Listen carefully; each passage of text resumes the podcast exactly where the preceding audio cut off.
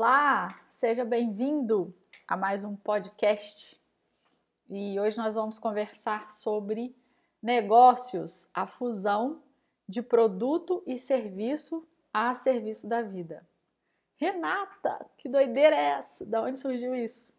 Então, é, hoje mais cedo eu tive uma sessão de terapia que eu tenho feito com a Suzana Martins.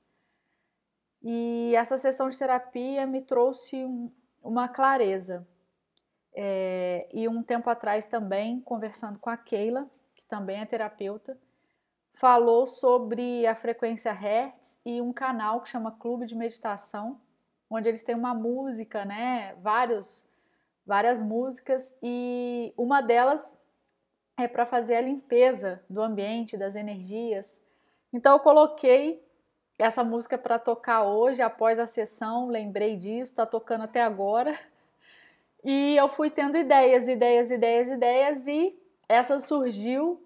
E eu falei, eu preciso falar sobre isso porque é algo que pode é, fazer sentido para as pessoas que estão aí, talvez um pouco nebulosas, né, sobre o que fazer diante desse cenário que a gente está vivendo em 2021.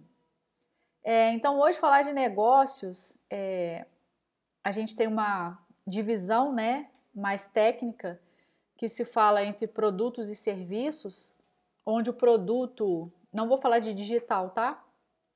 Onde o produto a gente encara como sendo, sendo algo físico, né? Que você toca um produto e um serviço onde você entrega aquilo direto ao consumidor, uma coisa mais direta, né?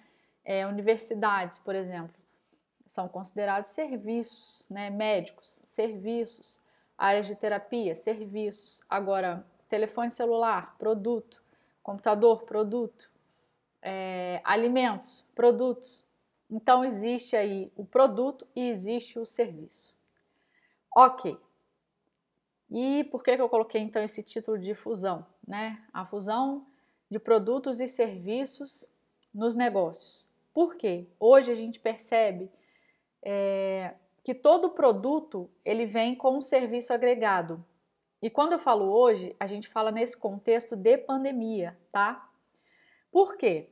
É, eu estou fazendo uma pintura aqui no meu imóvel, né? Minha casa, não é a minha que eu moro, mas é uma casa onde eu é, tenho ela, então eu estou fazendo uma pintura lá.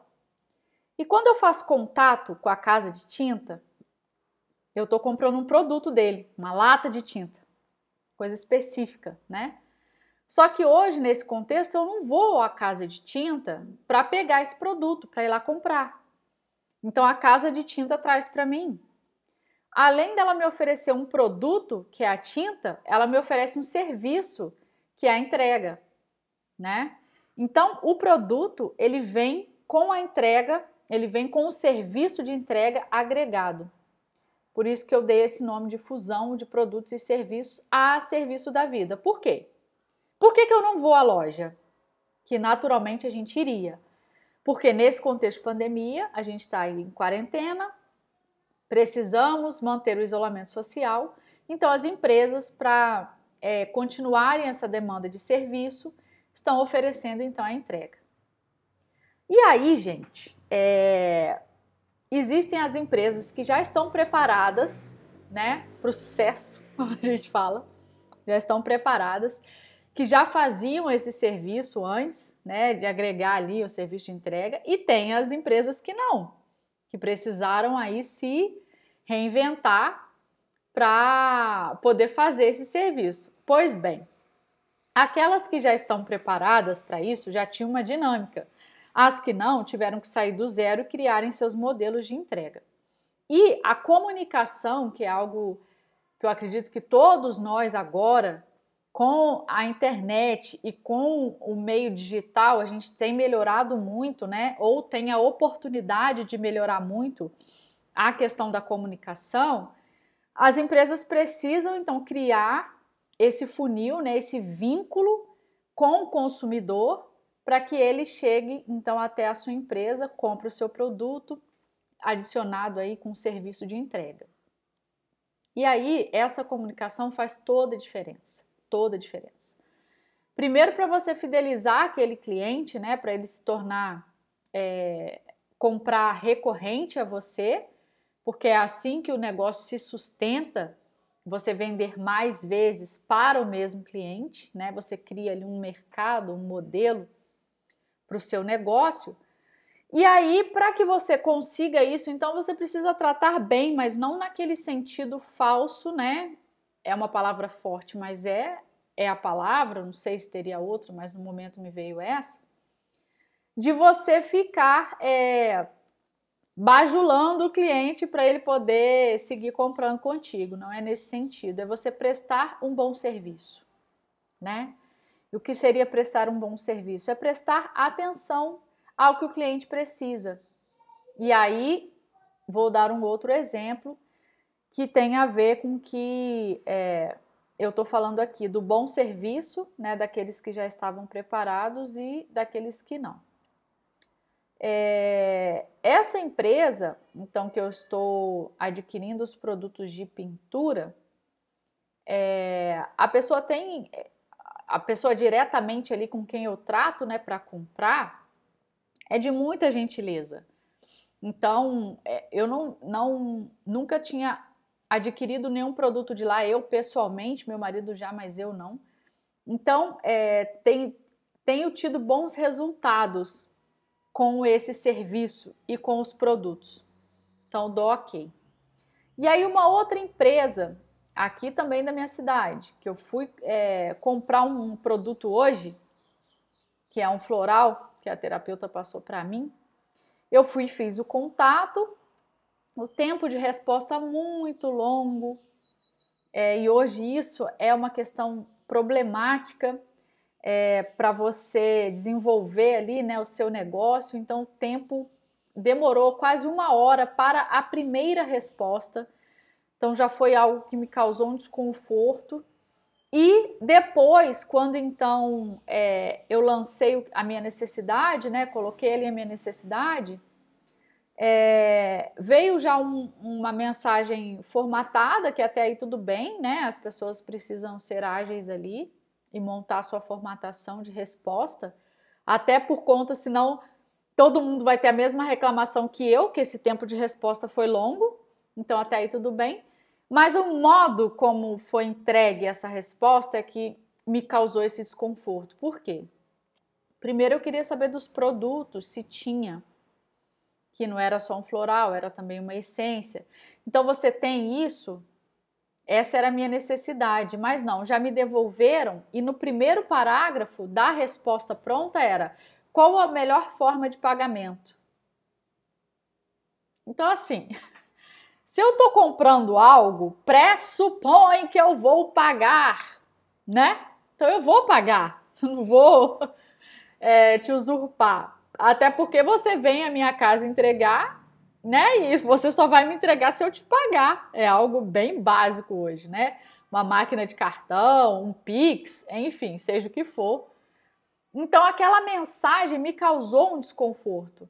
Por quê? Primeiro eu queria saber se tinha e queria saber o preço para depois eu decidir qual a forma. Qual a forma que eu vou pagar?